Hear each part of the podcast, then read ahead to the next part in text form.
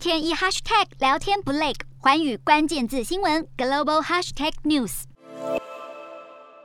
美国总统拜登与美军一同坐下，手上拿了片披萨，与身边官兵有说有笑，玩起自拍。拜登在二十六号抵达波兰的热舒夫美军基地，视察驻扎在当地的五千名官兵，也向部队发表谈话。这座热舒夫美军基地距离乌克兰仅有八十公里。拜登感叹发言，很遗憾无法和乌克兰难民们直接面对面，还用中国历史上著名的天安门事件来比喻乌国人民的英勇奋战，还表示当前危机简直就像一部科幻电影。拜登与波兰总统杜达一同听取人道救援简报，在离开基地后，他前往华沙准备发表重大演说。白宫国安顾问苏利文已经在先前透露，拜登在接下来的演说里会谈论到未来挑战的急迫性，还有乌克兰冲突对全世界的意义。针对俄国动用生化武器的传闻，苏利文也回应，美国在任何情况下都无意使用生化武器作为反击。